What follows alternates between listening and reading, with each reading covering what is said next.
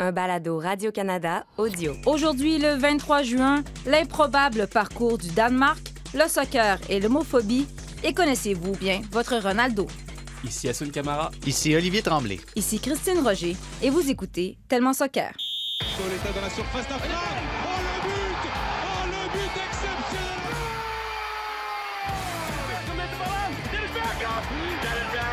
Beautiful Magisterial Barcelona When the seagull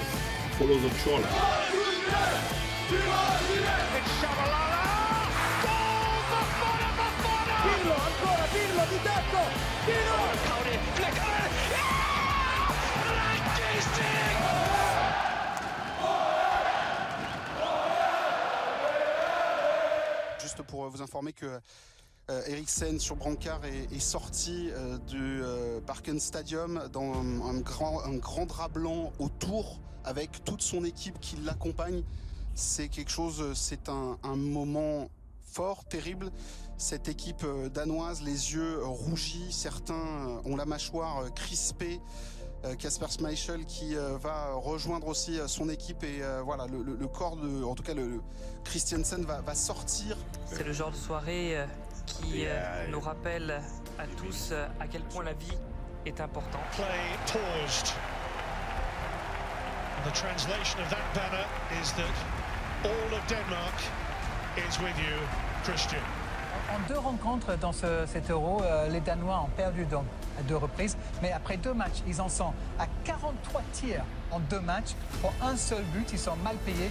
Pour l'instant, ces Danois, ils ont concédé seulement 7 tirs dans deux rencontres, mais ils ont pris trois buts. Bon, pas autant que c'est dur pour les Danois, mais c'est pas fini comme vous disiez.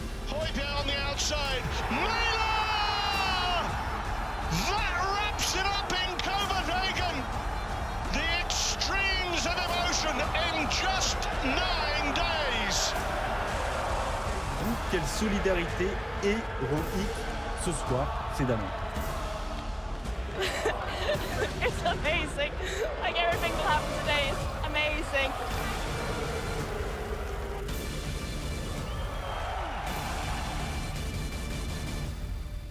Bonjour et bienvenue à ce nouvel épisode de Tellement Soccer. Salut Assoun. Salut Christine. Bonjour Oli. Salut Assun. Toi, je te parle plus là, Ah, depuis tes ah, quiz. ah, là, ok. ça encore- commence très bien. C'est à l'image de, notre matin. On a entendu euh, d'entrée de jeu un super bon montage de notre producteur Jacques-Alexis euh, sur le Danemark. Donc, la phase de groupe qui tire à sa fin, qui va se terminer aujourd'hui. Mais je pense qu'on peut s'entendre que l'histoire de l'Euro jusqu'ici, c'est le parcours du Danemark. D'abord, il y a eu cet arrêt cardiaque de Christian Eriksen lors du premier match. Match perdu 1 à 0 contre la Finlande. On peut comprendre compte tenu des circonstances. Et là, une éclatante victoire de 4 à 1 contre la Russie qui leur permet de se qualifier pour la ronde des 16. On peut pas rester indifférent face à cette performance-là. Oli va encore moins t'aimer si on s'appuie sur euh, le pronostic que j'ai donné pour le Danemark. Ouais, hey, c'est vrai, tu avais dit que la, surprise, ça pourrait, ça pourrait être le Danemark. Oui, oui, pourquoi? Parce que, bien entendu, ils avaient euh, bah, un certain historique par le, le passé. Ils avaient gagné ce, ce tournoi-là et ça m'avait marqué. Mais aussi par le fait qu'ils ont, euh, ont des super joueurs. Je pense à Braithwaite, justement, Eriksen qui était, euh, qui était là au début du tournoi. Euh, au gauche. Je veux dire, c'est une équipe euh, qui, qui a le potentiel pour faire, que- pour faire quelque chose d'intéressant. Et c'est vrai qu'ils ont l'habitude aussi de bien paraître lors des grandes compétitions. Alors, ils vont rarement au bout, mais euh, ils posent toujours des problèmes aux équipes contre qui euh, ils jouent. Et euh, bah, je m'attendais à les voir et je suis pas surpris de, les voir à, ce niveau-là aujourd'hui. Et je pense qu'ils peuvent aller encore, euh, encore plus loin s'ils arrivent à non seulement s'appuyer sur leur qualité footballistique, mais aussi à, jouer pour euh, Eriksen. Je pense que ça peut être un supplément d'âme qui va unir, qui unit un groupe, qui marque à vie des coéquipiers. Et c'est l'occasion pour eux de, bah, de se battre pour, euh, pour lui et de, de lui rendre hommage à, euh, à leur façon. On les sent portés par les circonstances. Hein? Ouais. C'est- fou, cette équipe-là. Déjà, au quand, quand Ericsson était là, je veux dire, on, on- on savait, surtout toi, Assun, évidemment, on savait un peu de ce, ce dont ils étaient capables, mais il y avait déjà une, une grande, une grande solidarité, je pense, dans cette équipe-là. Puis forcément, l'incident Ericsson, ça les a soudés. Non, euh, con- contre la Belgique, c'était peut-être un, c'était peut-être un, un- un test un petit peu trop dur là, tout de suite euh, Oui. dans, les, dans les jours qui ont, qui ont suivi ça. Mais je pense que là, ils ont eu, ils ont eu l'occasion de justement voir Ericsson, prendre de ses nouvelles. Il est allé les voir à l'entraînement. Puis là, finalement, ils ont pu un peu surmonter cette épreuve-là, puis en sortir plus solidaire encore, puis tu les regardes jouer. Euh, c'est une équipe qui vraiment joue l'un pour l'autre. Il n'y a pas nécessairement d'individualité qui Mhm. sort du lot. C'est vraiment une équipe. Puis c'est franchement beau à voir en plus avec ce public-là à Copenhague qui les, qui les porte aussi. Euh. Il y a toujours, on dirait qu'il y a toujours quelque chose de, de particulier qui se passe avec le Danemark. Puis cette année encore, ça ne fait pas exception. Mais tu dis que l'événement de Chris- de- d'Erickson, ça les a poussés à faire encore mieux. On dirait qu'ils sont en mission, mais moi, j'avais peur que ça fasse l'effet inverse. J'avais peur que ça les écrase puis qu'ils ne soient pas capables de, de se remettre euh, de, de leurs émotions. Donc là, on va. Je pense qu'on avait un peu tous craint ça. Oui, c'est ça, parce qu'au départ, Asun t'a prédit qu'il pourrait causer une surprise. Il n'y a personne qui est totalement surpris de les voir en ronde des 16, mais à la fin du match contre la Finlande, honnêtement, moi, j'y croyais pas. Se sont relevés, donc on- leur, leur parcours va se poursuivre. Euh, en quelques mots, je veux juste vous parler de Luka Modric. Euh, Oli, tu m'en as parlé justement la semaine passée. Là, il est devenu le plus jeune joueur croate et le plus vieux de l'histoire à avoir marqué à l'Euro. Et tout un but aussi. C'est incroyable de voir qu'un gars est encore capable de jouer à ce niveau-là, malgré son âge avancé. C'est une brute. C'est une brute, hein? J'ai- rien d'autre à dire. C'est une, c'est- c'est une brute, c'est un, c'est un- phénomène. Au je pense qu'au début du tournoi, j'étais. Puis j'ai exprimé un petit peu mes craintes par rapport à, à Modric, mais je pense qu'on a ajusté certaines choses dans ce collectif-là pour justement tirer le meilleur parti de, de ce qu'il peut apporter. Euh, chapeau. Ils ont réussi à, à justement surmonter des épreuves eux aussi, parce que franchement, début de tournoi, ça a été difficile contre l'Angleterre. Mais euh, voilà, ils ont pris du poil de la bête un peu. Puis Modric, on sait de quoi il est capable. Puis il défie, euh, continue à défier euh, les années qui, tranquillement, pas vite, commencent à lui peser sur les épaules. Oui, mais Asun, je sais qu'on a beaucoup parlé, évidemment, dans les prédictions de, de tes joueurs français, mais on n'avait pas parlé de Modric. Tu sais, on, on y pensait pas, on l'attendait pas, Ah non, il mais. n'est pas français. Non, c'est ça le ça. problème. Non, mais il est toujours Il est- là est- quand même dans les moments importants. Ouais, il est madrienne, donc à partir de, à partir Ah, c'est de là, je l'aime. Ah, ok, connexion tu là l'aimes, aussi. ok. Ouais. Je l'aime beaucoup, mais oui, Modric, moi, c'est un, c'est un joueur que, que j'admire beaucoup de par sa classe, sa façon de jouer, sa technique. Et puis, euh, comme l'a dit Oli, je trouve que le collectif croate a trouvé une façon de jouer avec lui. Parce que dans le contenu, c'est vrai que des fois, enfin, il a perdu pas mal de ballons dans le jeu. Il y a quelques ballons qui ont, été, euh, qui ont été perdus lors du dernier match. Mais euh, on sait de quoi il est capable et qu'il peut à tout instant bah, faire basculer un match. Et c'est ce qui s'est passé. Donc euh, j'aime beaucoup la combinaison du collectif et de Modric euh, à l'intérieur de ce collectif-là. Et c'est payant, c'est payant pour tout le monde, pour lui. Et sincèrement, c'est juste incroyable la carrière qu'il a là. C'est fou. Ça doit te faire plaisir, toi, comme fan du Real Madrid, en plus de. Tu sais, on accuse souvent ce club-là de, de sortir le chéquier pour s'acheter un club, puis de Ouais. voir qu'ils ont le- les deux mêmes milieux de terrain, Modric puis Kroos, qui ont acheté pour quoi Je sais pas, une cinquantaine de millions d'euros à eux deux, Exact. un truc comme ça. Exactement. Et de les, et de les rendre euh, incroyables à la fin, parce que c'est c'est justement ça. C'est des joueurs qui sont qui font briller un collectif, qui, qui ont été franchement le- le- le- l'un des meilleurs milieux de terrain de, de l'histoire aussi, euh, dans la dynastie du Real Madrid. Et c'est c'est juste incroyable de les voir euh, performer à ce niveau-là et de le voir lui aussi euh, aller loin. On verra jusqu'où ils iront, mais sincèrement, coup de cha- chapeau à, à Luka Modric. En passant, je suis conscient que je viens de parler de 50 millions d'euros comme si c'était de l'argent de poche. J'en suis conscient. Pas besoin de me le rappeler. OK, donc là, on connaît, au moment d'enregistrer ce balado, on connaît la majorité des équipes qui, ont- qui sont qualifiées pour la ronde des 16. Oui. À la fin de cette première étape, est-ce qu'on a ce à quoi on s'attendait? Bon, évidemment, on va parler très rapidement de la Suisse pour notre producteur Jacques-Alexis. Est-ce qu'on a quelque chose à dire sur la Suisse? Non. Oui? Euh, Si, Federer est un super joueur de tennis. Voilà ce qu'on peut dire sur la Suisse. Oli, as-tu quelque chose à dire sur la Suisse pour Jacques-Alexis? Parce que... Non, ben écoute, euh, la Suisse, euh, je veux dire, la Suisse a fini de tuer ma prédiction dégueulasse pour la Turquie que moi je voyais en équipe surprise, mais je voyais les- la, la Turquie en équipe surprise s'ils arrivaient à éviter les erreurs bêtes, puis ils n'ont pas évité les erreurs bêtes. Les, euh, dire, les Suisses ont pas mal joué, là, mais je pense que les, les Turcs les ont aidés un peu. Non, mais regarde, je pense que c'est. Écoute, tant mieux pour la Suisse. Je les vois pas faire un grand parcours. Encore là. Ça dépend dans. Plus ça- rien dire, non, c'est ça. Puis, puis, puis je l'ai dit au début du tournoi, il y a une portion de tableau en bas où est-ce que c'est peut-être un petit peu plus ouvert s'ils aboutissent là. J'avoue que j'ai pas fait les, les 62 scénarios possibles, là. mais quand on regarde justement le bas de tableau, tenez, je vais aller, euh, tant qu'à dire n'importe quoi. Mais je remercie, T'sais, moi, on la arrive Suisse avec- de, de t'avoir fait mentir. Merci, Jacques-Alexis, d'avoir fait mentir Olivier. Voilà, exactement. Mais tu sais, euh, si on arrive dans la, deuxième portion de tableau, où est-ce qu'on a déjà, bon, le Danemark, on en a parlé, ils peuvent causer une surprise, mais c'est pas, euh, je veux dire, c'est, pas la, pas la France, c'est pas l'Allemagne, Euh, le Pays de Galles qui est là, les Pays-Bas, je pense que j'ai encore des, points d'interrogation, même s'ils ont fait une bonne phase de groupe. Euh, si on tombe dans la deuxième moitié de tableau, il y a peut-être un petit coup à jouer, tout dépendant de, des, des- de la- des résultats des matchs euh, à venir encore. Bon. Si on parle de la plus grande surprise jusqu'ici, moi, j'ai parlé évidemment du Danemark. Vous qu'on les a- parler de l'Italie. Non, mais ça, c'était Hein? pas une surprise quand même. On Pour les vous- attendait pour en c'en des était 16. une. Il y a le Danemark. Ce serait quoi votre plus grande surprise? On peut aussi parler du Pays de Galles, de l'Autriche. Il y a quand même des équipes surprenantes qui se retrouvent euh, dans la deuxième phase. Votre surprise, c'est quoi jusqu'ici? Bah, moi, j'avais mis l'Italie. Tu me dis que non, bien entendu, c'est pas, c'est pas une, Ah. une surprise, mais je rebondis sur ce que tu as dit. Mais je l'ai dans mon texte pour, euh, pour Radio Canada Sport, j'ai parlé de l'Italie euh, en, en- en surprise, paradoxalement. On sait qu'ils ont un, un historique incroyable. Euh, je pourrais te parler de l'Autriche ou d'autres équipes, mais Mais l'Italie, tu Mais- avais un doute qu'ils passerait pas à travers la première phase? J'avais pas un doute, mais je voulais voir ce qu'ils étaient ca- capables de produire là aujourd'hui dans, une compétition comme l'Euro. Après dix années as- assez difficiles, je suis extrêmement surpris de les voir à ce niveau et je suis pas le seul observateur. Je veux dire, le, le monde entier, le, le monde du football voit l'Italie à ce niveau-là et on en arriverait même à les mettre devant la France en tant que favori aujourd'hui. C'est Oh, là où. Est-ce que tu es en train de donner raison à Olivier, là?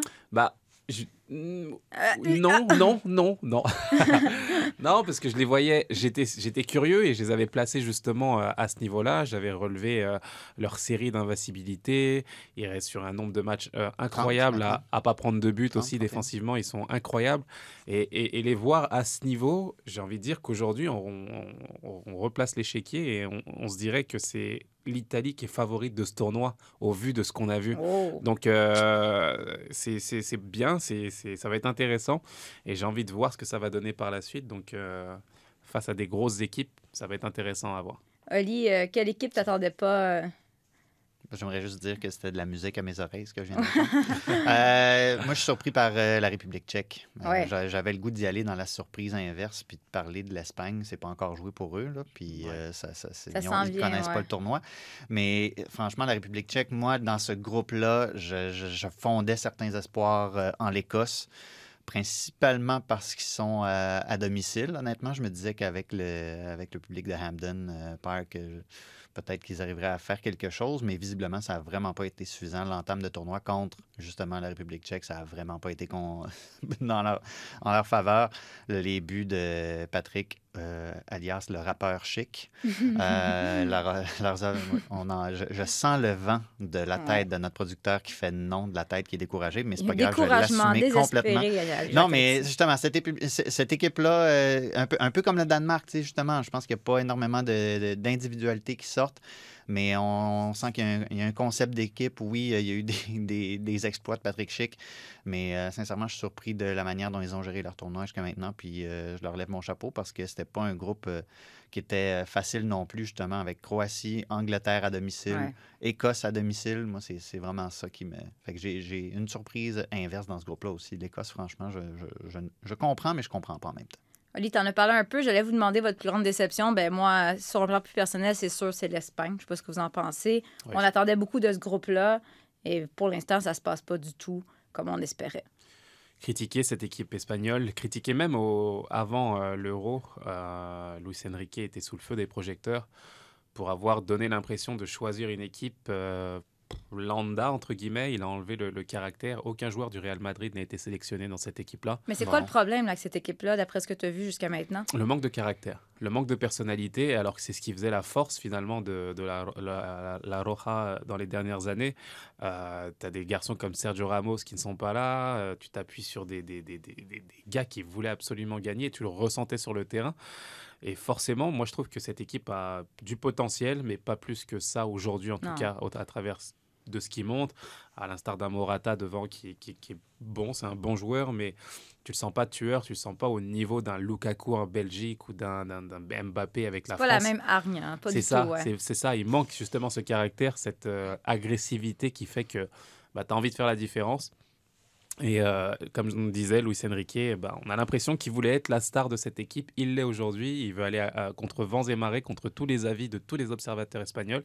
Et forcément, bah, c'est plus difficile aujourd'hui pour lui. C'est quand, c'est quand la dernière fois que Luis Enrique a marqué un but, par exemple? Ouais, tu vois, c'est ça, le a 25 problème. Est-ce que vous voulez revoir euh, vos prédictions? Bon, on a dit tantôt, Ben, Ali. euh, je, peux, je peux-tu parler de, Ah. de- je, je me suis trouvé une autre déception, moi? Ah Un ouais? petit peu, ouais. Non, Ben- ben, je- Ben, t'es ben- bon pour les déceptions en général. Ben, je suis cynique, tu sais, de Ah, nature. C'est, c'est c'est fin. qui ta déception? Ben, une petite déception du côté, un petit malus du côté de la Pologne aussi. Moi, je- Ouais, c'est c'est peut-être un petit, c'est, c'est peut-être un côté cynique, un côté romantique aussi. J'espérais que Robert Lewandowski euh, tire cette équipe-là vers le haut, mais je pense que ça a été nettement, nettement insuffisant. Pourtant, c'est pas euh, une équipe de, c'est pas une équipe de cône orange non plus. Euh, Ils ont des bons joueurs de Serie A euh, dans cette équipe-là notamment, mais je pensais sincèrement que Ouais. Lewandowski arriverait à faire un petit peu plus pour amener cette équipe-là au- à, un, à un niveau supérieur et j'ai été euh, forcément. euh, ça m'a laissé sur ma, sur ma faim un petit peu.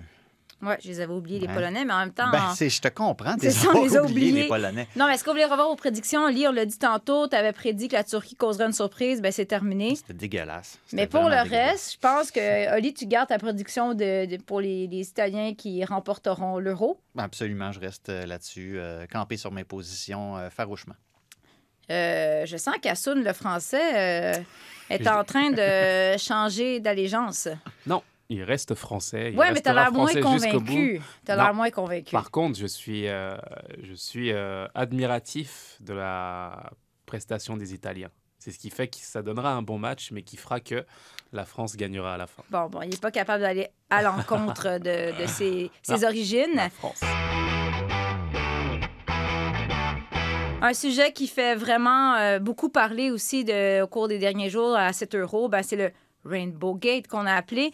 On voulait éliminer le stade de Munich aux couleurs arc-en-ciel en soutien à la communauté LGBT+, pour le match entre la Hongrie et l'Allemagne. Pourquoi? Bien parce que la Hongrie a déposé un, projet de loi visant à interdire, je dis entre guillemets, la propagande de l'homosexualité chez les mineurs. Et qu'est-ce qu'a fait l'UEFA? Elle a refusé. Donc, euh, bon, évidemment, ça crée un débat. Les Allemands ne sont pas contents. Euh, L'UEFA a dit qu'elle a respecté ses valeurs et que c'était un sujet politique et on ne se mêle pas de la politique. Mais c'est-tu moi ou encore une fois, l'UEFA manque une belle occasion de faire la bonne chose?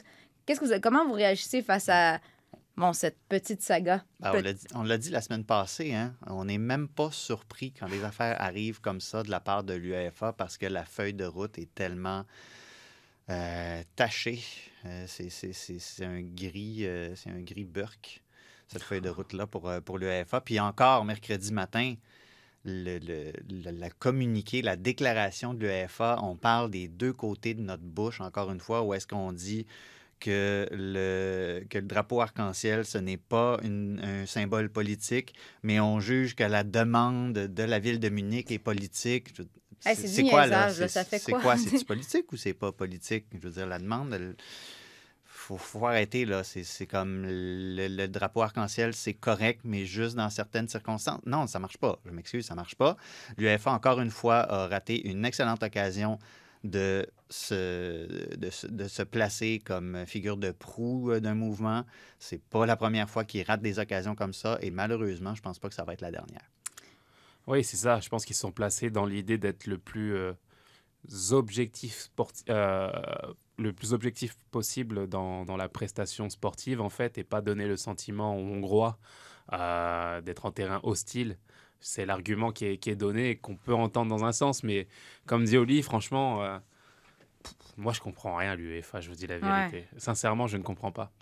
Tu, tu arrives à dire que à t'engager sur le racisme et à, et à dire que ce n'est absolument pas politique, mais c'est juste le- les droits de l'homme et les droits humains. Quand de l'autre côté, tu dis que bah, la cause euh, homosexuelle et LGBT+, euh, devient politique, Ouais. alors que tu demandes à tous tes joueurs de combattre ça euh, tout au long de la saison, à travers des publicités, comme on en parlait dans un, dans un podcast précédent, euh, venez faire la, la publicité, faites des spots publicités pour nous, non au racisme, non à, à l'homophobie. Et quand faut passer aux actes concrets, on le fait pas. Et on passe à côté en disant bah, bah non, finalement. Tout comme ils le font pour le racisme, d'une certaine façon, on en avait parlé, mais je veux dire, euh, il- c'est que des positions folkloriques. Quand il faut passer aux actes, quand il faut punir, sanctionner vraiment, vraiment les acteurs du racisme, on le fait pas pour des causes d'argent, on laisse faire les matchs, on, laisse passer sous silence parce qu'il y a des intérêts financiers, médiatiques derrière. Et puis là, c'est la même chose, où tu t'affiches publiquement en disant que l'homophobie est un fléau. Et quand il faut agir de la sorte pour condamner justement euh, certains agissements de, de certains groupes politiques ou, ou- ou pays euh, envers justement les droits de l'homme, parce que ça reste Mhm. tout simplement les droits de l'homme, on ne parle pas de politique, c'est juste, les droits de l'homme. Et ben tu passes à côté en disant ah ben non on le fait pas finalement. Et moi c'est ce qui me gêne le plus au niveau de l'UEFA, je les trouve euh, complètement à côté de la plaque dans tous leurs combats et c'est pas seulement celui-ci. Euh, comme l'a dit Oli, on n'est absolument pas surpris. C'est ça qui est On- triste, en on fait. est- C'est logique, c'est l'UEFA, c'est comme ça. Et puis, euh, faut faire avec. Il- il- écoute, moi, je, je, je comprends. Je sais pas. Je sais même plus quoi dire à ce niveau-là, mais c'est. c'est Et en illogique. revanche, l'Allemagne répond présente au bout. Là. Dans la foulée de la décision de l'UEFA, non, euh, l'Alliance Arena ne peut pas être allumée. Ben, il y a des stades un peu partout en, en Allemagne qui ont été allumés aux couleurs de l'arc-en-ciel. On a partagé ça sur Twitter, différents clubs qui ont justement mis leur pied à terre. Puis, que, puis eux, ils prennent ces, ils prennent ces décisions-là, puis ils montrent leur soutien envers la communauté. Incluso sin mundial. La cosa está así. Si gritas puto, El árbitro detiene el partido y te sacan del estadio. si se vuelve a escuchar el grito, El árbitro interrumpe el partido.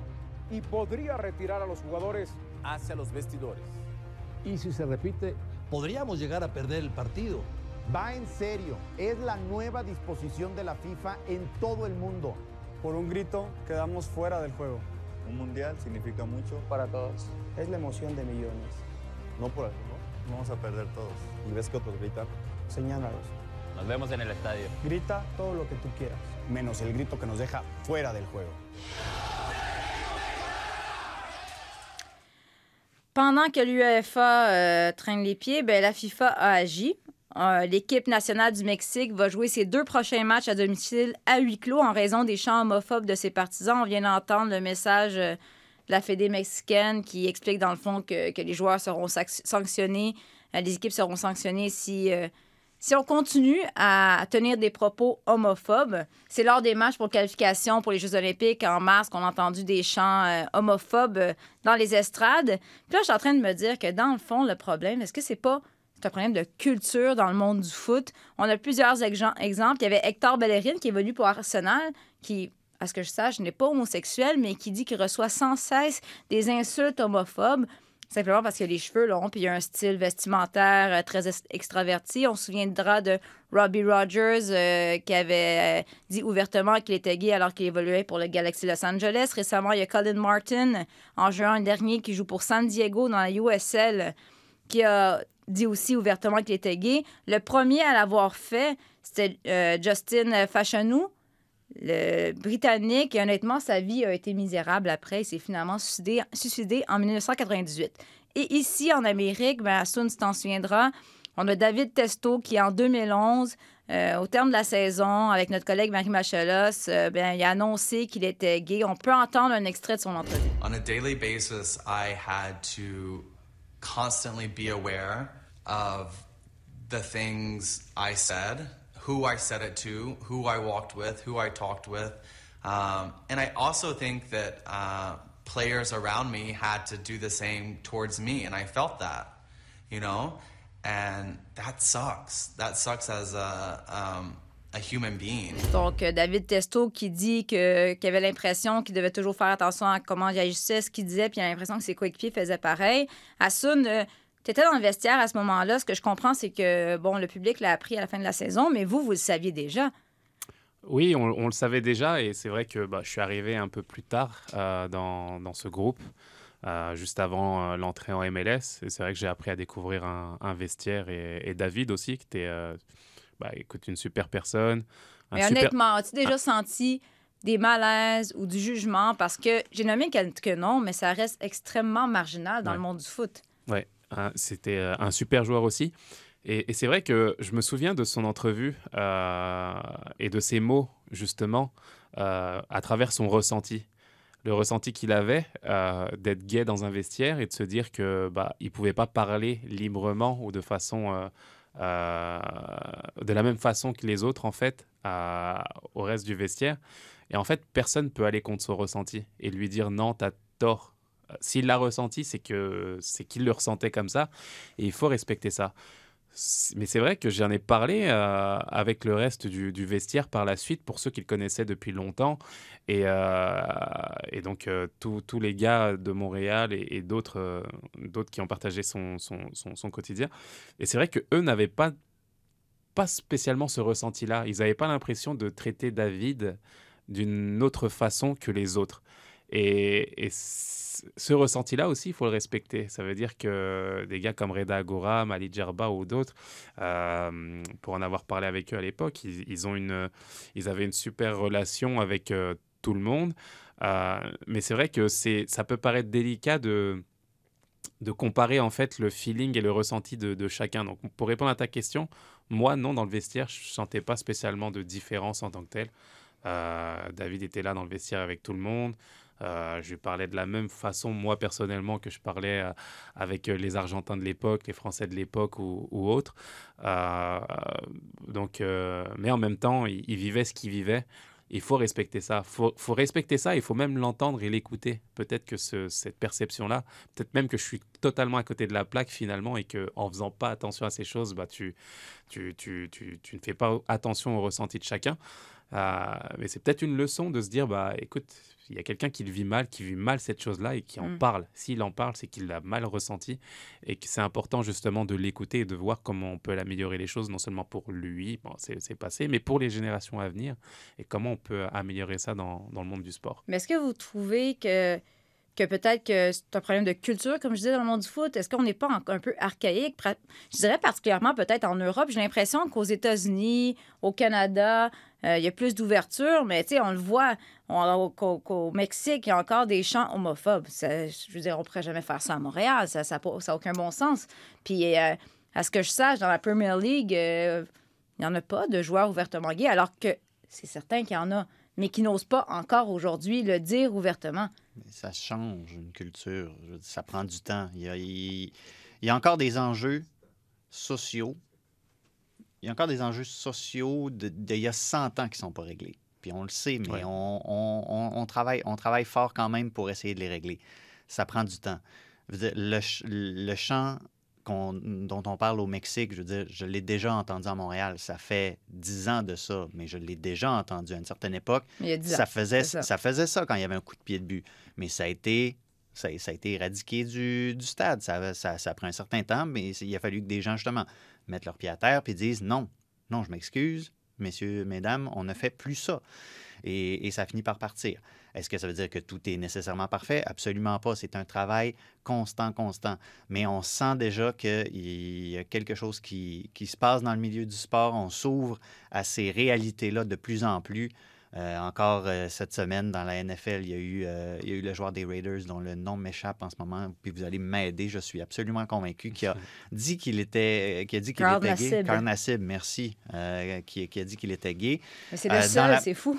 Dans la NWSL, euh, cette semaine, il y a euh, Kumi Yokoyama qui a dit, puis, encore là, je, je l'appelle Kumi Yokoyama, puis je ne sais pas à cause de la barrière de la langue si son nom désormais c'est juste Yokoyama. J'ai vu une source qui disait que son nom avait changé, donc si j'utilise pas son bon nom, je m'excuse, mais a dit que Yokoyama a dit Je suis transgenre. Oui, mais il y a cette ouverture-là dans le sport féminin. Mais c'est ça, mais c'est ça. Mais il faut commencer quelque part non plus. Je pense qu'il faut, faut arrêter de dire non plus, ah, mais c'est juste une affaire de soccer féminin. Oui, le soccer féminin peut-être est plus à l'avant-garde de ces enjeux-là, mais il faut commencer quelque part. Si ça se passe mieux dans ce milieu-là pour commencer, tant mieux. Mais il faut tranquillement, tranquillement que, euh, que, que ça, que ça germe ailleurs. Puis déjà qu'on ait qu'on ait un exemple dans la NFL, je trouve ça absolument prodigieux, puis que ce soit reçu de la sorte aussi. Je veux dire, le, le chandail de Nassib était le, a été le meilleur vendeur euh, aux États-Unis pendant deux jours par la suite. Je veux dire, ça a été bien reçu dans la population en général. Joe Biden a félicité Nassib et Yokoyama pour euh, leur prise de position, pour leur, euh, leur courage.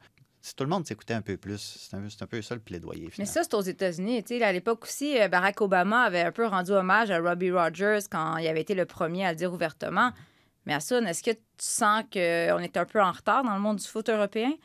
Ou... Pas spécialement euh, du foot européen, je veux dire, tu parlais du Mexique par exemple, Mhm. euh, et, la, la- et peut-être le, le- le fait culturel qui, qui, qui, qui fait qu'on est, que c'est différent. Moi je pense vraiment que, que oui, euh, il y a des enjeux de société dans certains pays euh, auxquels ils, ils sont même pas, à ce- sais, ils sont même pas en 1940 euh, Ouais. en, en Europe, là où on à ce qu'on vivait en Europe. Les gens ont faim, les gens ont- n'ont pas de travail. Euh, Il y a des endroits où il y a 60% de, de- de chômage dans la population, où les jeunes n'ont pas d'emploi non plus. C'est difficile d'aller leur demander d'avoir des enjeux- les mêmes enjeux qu'on peut avoir nous en Amérique du Nord. Je ne sais pas si tu vois ce que Ah je ouais, veux je dire. C'est très compliqué. Donc, euh, ça, ça demande du temps, ça demande de l'éducation, ça demande une évolution. Euh, il y a 20, 30 ans, c'est des termes qu'on employait aujourd'hui. Je veux dire, la communauté gay, LGBT ici euh, au Québec, enfin, peut-être pas au Québec, je sais pas, je parle de ce que je connais moi en France ou en Europe. Je veux dire, c'était extrêmement, extrêmement compliqué. Là, on a fait des pas de géant là, en, Mm. en 20 ans. Là. C'est difficile de demander à d'autres populations aujourd'hui d'être prêts et d'avoir le même raisonnement, d'être à la même hauteur aujourd'hui en termes de pensée et d'évolution euh, intellectuelle. Donc je pense que c'est un travail qu'il faut faire, un travail, une éducation qu'il faut faire. Une éducation à travers les instances, bah, les joueurs en tant que tels, bien sûr, ont une responsabilité. Et j'aime voir des joueurs comme Antoine Griezmann euh, tweeter comme ils l'ont fait avant-hier et prendre euh, certaines causes euh, de façon euh, publique. Mais c'est aux institutions aussi, je suis désolé, là, elles doivent, c'est elles qui ont le pouvoir. On parlait de l'UEFA, on parle de la FIFA, ils ont le pouvoir d'aider et de changer les choses. Mais à l'époque de David Testo, là, tu nous as dit que dans le vestiaire, tu n'as pas senti de, malaise ou quoi que ce soit. Est-ce que tu sentais que le, le staff ou les dirigeants du club aussi l'appuyaient? Parce qu'à l'époque, je me souviens, aujourd'hui, ils le font, les, les, les dirigeants de club, les autres joueurs ouvertement vont démontrer leur appui. Mais à l'époque, je me souviens que, que c'était silence radio. Est-ce que tu sentais un, Moi, sincèrement, un je- appui? c'est je sentais pas spécialement d'appui plus que ça, mais je sentais une chaleur humaine envers David. Je me souviens d'Aldo qui avait une super relation avec lui, avec Nick DeSantis, une magnifique relation avec lui.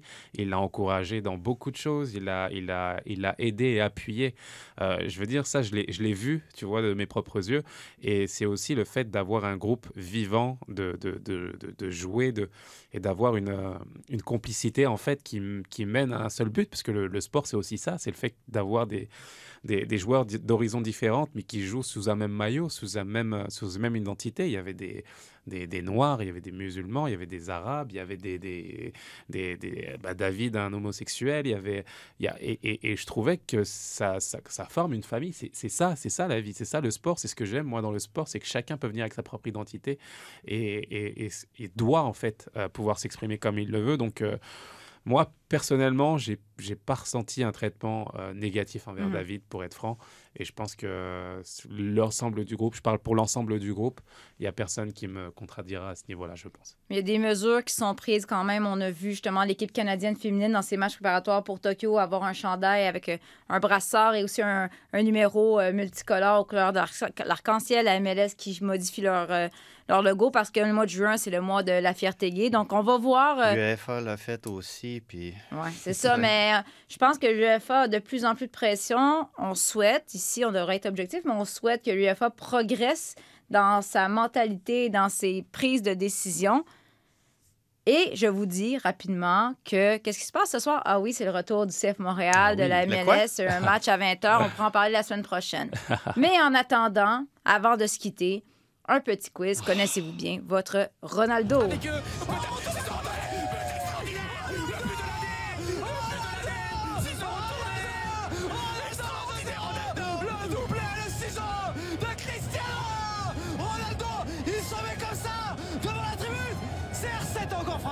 C'est un but d'un peintre, c'est un but de Picasso, mais là, c'est dommage que vous n'ayez pas les images, c'est absolument extraordinaire. Un ciseau retourné, je peux pas le faire sinon je vais me casser un rein, je vais me casser C'est pas grave, fais-le quand Il a fait un ciseau retourné incroyable, il a pris le ballon, c'est pas comment. Comme ça, il l'a fait. Un ciseau, tac, tac, tac, tac. C'est le meilleur coiffeur du monde. C'est le plus grand coiffeur du monde. Et quelle erreur de la défense de la Juve au départ de l'action.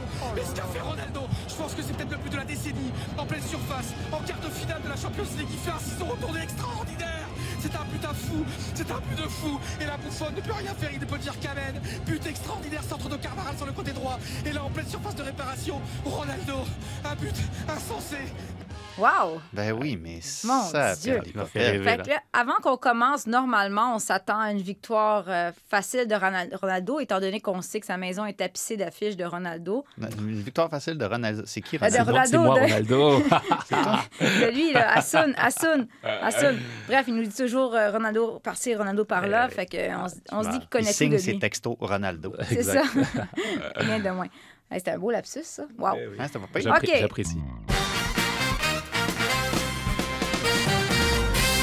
Question 1. En quelle année Ronaldo a-t-il remporté son premier ballon d'or? Euh, Est-ce qu'on essaie sans choix de réponse? 2000. premier ballon d'or. Ok, Oh, 2008! euh, bonne réponse. 1-0 pour Olivier Tremblay. C'est Bravo. fort, direct dessus. Pas de À point. l'époque où, euh, à l'époque où on faisait un photoshoot euh, dans France Football, puis tout, c'était c'était beau à l'époque. Exactement. J'aimais j'aimais mieux cette formule-là, moi. Ouais, présenté à Téléfoot aussi. Au lieu, de je me l'appren- au lieu de l'apprendre dans le magazine, c'est comme il y avait une grande entrevue, puis Ouais. tout. C'est vrai. Puis là, ben, il n'y a plus de magazine. Non. Tu savais lire en 2008? Il apprenait. Ah, OK. Ben oui, je suis né en 1997 après la meilleure performance de l'Angleterre à l'Euro. En 292 matchs, combien de buts Ronaldo a-t-il marqué dans l'uniforme de Manchester United? Est-ce que c'est A, 202, B, 178, C, 118 ou D, 92? 92. 92 aussi. Ben là, vous avez la même chose, droit de réplique, il n'y en a pas. Ah, OK, deuxième chance. 118. 118. euh, 2-0 pour Olivier. J'ai le droit de dire 118 aussi. Ouais, c'est ça. Fallait que tu répondes plus vite. Faut être rapide, Assun. Ah, Je là, sais que t'es plus jeune, mais donne allez, les allez, règles. on se là là. dépêche. Des règles différentes. c'est pas OK, euh, numéro... euh, question rapidité. Quel numéro portait Ronaldo avec le Real Madrid? Le- Le- au neuf, début, ou au neuf, dé- non, il a porté deux numéros? Au Real Madrid. Il a commencé par le 9 parce que Raoul était là, puis après ça, 7. Mais je l'ai Ouais. dit avant. Moi, j'ai moi, j'ai demandé une précision. Moi, j'ai dit avant. Mais c'était dit, une question piège. j'ai dit 9 et 7. Ça va faire les questions pièges, là. OK, Je- je- OK. euh, le producteur, l'arbitre dit Assun, 2-1 lead. C'est Of course. OK, le 15 juin 2018, Ronaldo est devenu le plus vieux joueur à marquer un tour du chapeau à la Coupe du Monde.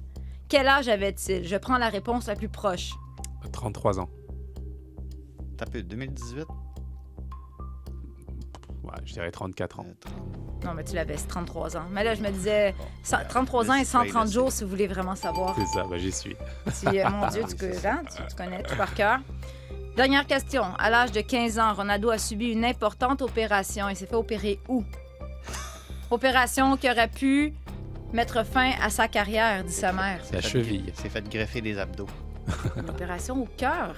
Ah ouais? Ouais. Ah, tu m'apprends quelque chose. Ben là, Assun. Ouais, là, pour le coup, au cœur. Ah, Ah ouais. on apprend quelque chose sur Ouais. lui-même. Sur lui-même. Tu te souviens pas quand tu t'es fait opérer au cœur? J'ai oublié, j'ai oublié.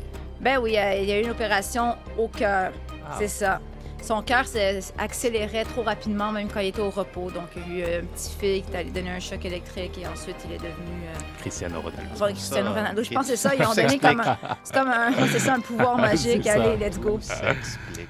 Donc, c'est une victoire euh, De match nul, deux partout. de partout? Ah Ouais. Ah ouais, c'est vrai. On Match a- nul. on n'a pas répondu. on a de la misère à suivre. Jacques, explique-moi.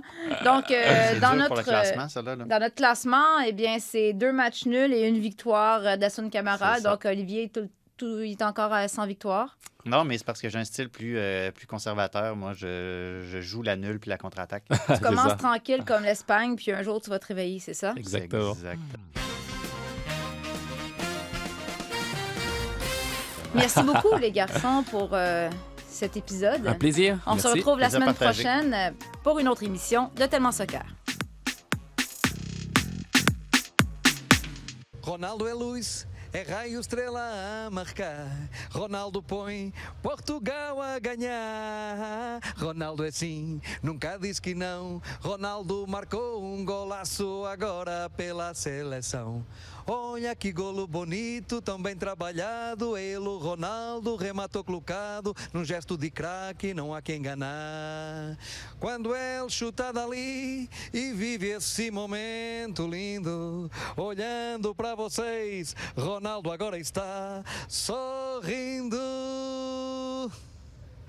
Ciao, abraço. Écoutez les meilleurs balados sur l'application Radio-Canada Audio.